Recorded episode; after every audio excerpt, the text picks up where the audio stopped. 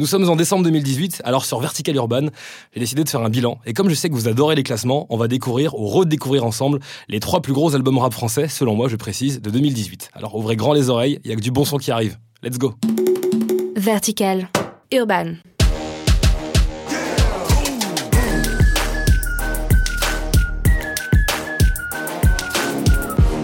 Hello tout le monde, c'est Emeric et je tenais à vous remercier d'être chaque semaine à l'écoute de ce podcast. Chaque nouvel abonnement et commentaire fait vraiment plaisir. On se donne pour mission de parler rap et street culture chaque semaine et maintenant que la fin d'année approche à grands pas, eh ben je vais passer en revue les trois albums qui ont marqué 2018. On ne s'y trompe pas, on est le pôle européen du rap, le deuxième marché mondial dans le domaine de l'urbain. Alors évidemment, nombreux sont les artistes et projets qui ont agrémenté cette année si importante pour le mouvement, mais il faut parfois faire des choix. Alors allons-y et commençons ce classement sans ordre établi, hein, je précise, avec l'album de SCH.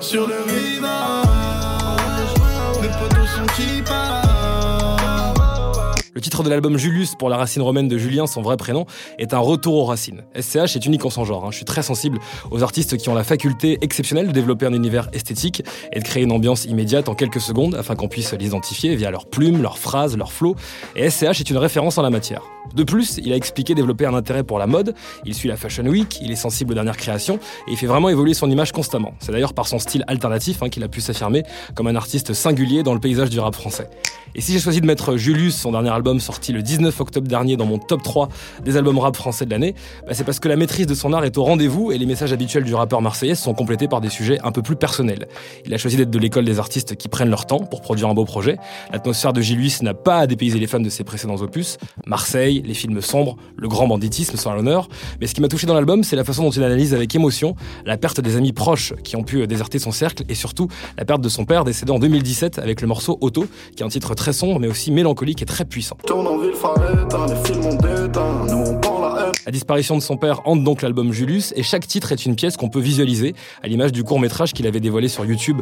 C'était à la sortie de son album avec la voix française de Al Pacino, José Lucioni, qui récite des textes entre Audiard et Pagnol, la grande classe. Le monde, Chico et tout ce qu'il y a dedans. Bref, si vous n'avez pas encore étudié l'album d'SCH, c'est une fiction impressionnante. Rattrapez-vous au plus vite, il démontre la puissance du rappeur âgé de 25 ans et avec un panel d'excellentes références, le flow comme les instrus sont irréprochables. Suite de mon top 3 avec PLK. Quelques ronds à gauche, quelques ronds à droite. Révélé au sein du Panama Bendé, PLK a fait ses débuts en solo, c'était il y a plus, plus d'un an maintenant.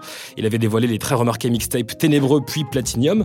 Le rappeur d'origine polonaise, d'où le nom Polak, devait donc confirmer avec son premier album et rassurez-vous, le résultat était à la hauteur. Excellent. En écoutant l'album, j'ai d'abord été frappé par la technique du jeune rappeur de 21 ans. Il est vraiment au service des superbes instrus de Katrina Squad, les producteurs, Junior à la prod, Benjai, Le Motif, DST ou encore Diaby qui ont fait un super travail sur cet opus de 17 titres. Il n'a pas oublié d'inviter sur son album deux poids lourds du rap français, que sont Necfeu ou encore SCH, oui oui, encore lui. Pour comprendre ce très haut niveau, il faut comprendre que le rappeur du 14e fait partie d'une génération de compétiteurs. Depuis l'adolescence, en évoluant au sein de son collectif, il a pu aiguiser son style, son ego trip et ses punchlines. Il fait partie de ces rappeurs très productifs, il a même déclaré dans une interview avoir la hantise de ne plus rien avoir à dire lorsqu'il aura 25 ans, tellement il exprime son vécu. En attendant, il impressionne hein, par sa belle progression dans les textes. Le plus bel exemple reste le morceau Bunker. De manière très poétique, il raconte son vécu d'une manière prodigieuse.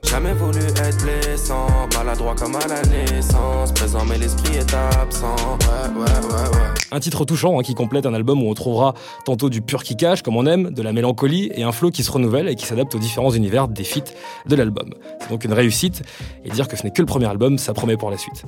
On passe à Vald. Chasse en dragon, j'ai mon lasso. La fumée dragon forme le cerceau. Après l'énorme carton du titre Désaccordé qui était numéro 1 bah, partout au début de l'année, le rappeur de sous bois a délivré Xe, c'était le 2 février dernier, et après le beau succès du précédent opus Agartha, Vald a enfoncé le clou. 42 000 exemplaires vendus pour son deuxième album dès la première semaine d'exploitation. Alors pourquoi ce nom Xe Il a dit toutes les théories euh, pour l'expliquer sont disponibles sur internet. Ça peut être l'ecstasy, la musique est très similaire à la drogue, mais surtout pour dire Xe, on est obligé de sourire. Mais c'est bien par plusieurs émotions qu'on va passer à l'écoute de cet album qui est devenu rapidement une référence. Alors je vous parlais récemment des artistes à absolument voir en concert, et Vald était là haut la main dans ma sélection, car les turn-ups sur l'album sont calibrés pour le live, mais il a également déclaré à propos de son évolution, je cite, Je rappe moins avec un sourire en coin, je m'assume de plus en plus. Avant je me disais j'ai une tête et une voix bizarres, je dis des trucs bizarres, j'abordais ça comme une blague, maintenant je suis légitime. Et il le prouve. À l'aide de son beatmaker Sizi, qui excelle dans l'exercice, l'univers irrésistible de Vald nous explose dans les oreilles. Second degré, rime corrosive, désinvolture et punchline hilarantes sont au programme de Stopus. Alors il n'oublie pas de délivrer un message parfois un peu plus sombre, à l'image morceau Gris. Écoutez. Parle de moi comme produit de l'environnement. Dans ce titre, il multiplie les tacles, hein, y compris sur lui-même, le comportement humain, le système dans lequel nous vivons, à l'image du morceau Devient génial qui est destiné à son fils Charles. C'est un morceau qui dit que si tu n'es pas génial, on va pas t'aimer. C'est terrible, et encore à l'image de notre mentalité très primitive. On est dans l'utilisation. Si tu n'es pas génial, tu ne sers à rien, dit Val. Mais en même temps, ça fait du bien de l'écouter ce morceau, un titre qui monte tout en puissance et qui démontre que l'artiste en a dans le coffre. C'est ainsi que se conclut ce top 3 des meilleurs albums rap français de 2018. Ceci dit, l'année n'est pas finie. On est très gâtés, alors restez à l'écoute de Vertical Urban, parlez-en autour de vous, abonnez-vous car c'est promis. Je reviens jeudi prochain pour un nouvel épisode. Ciao. Urban.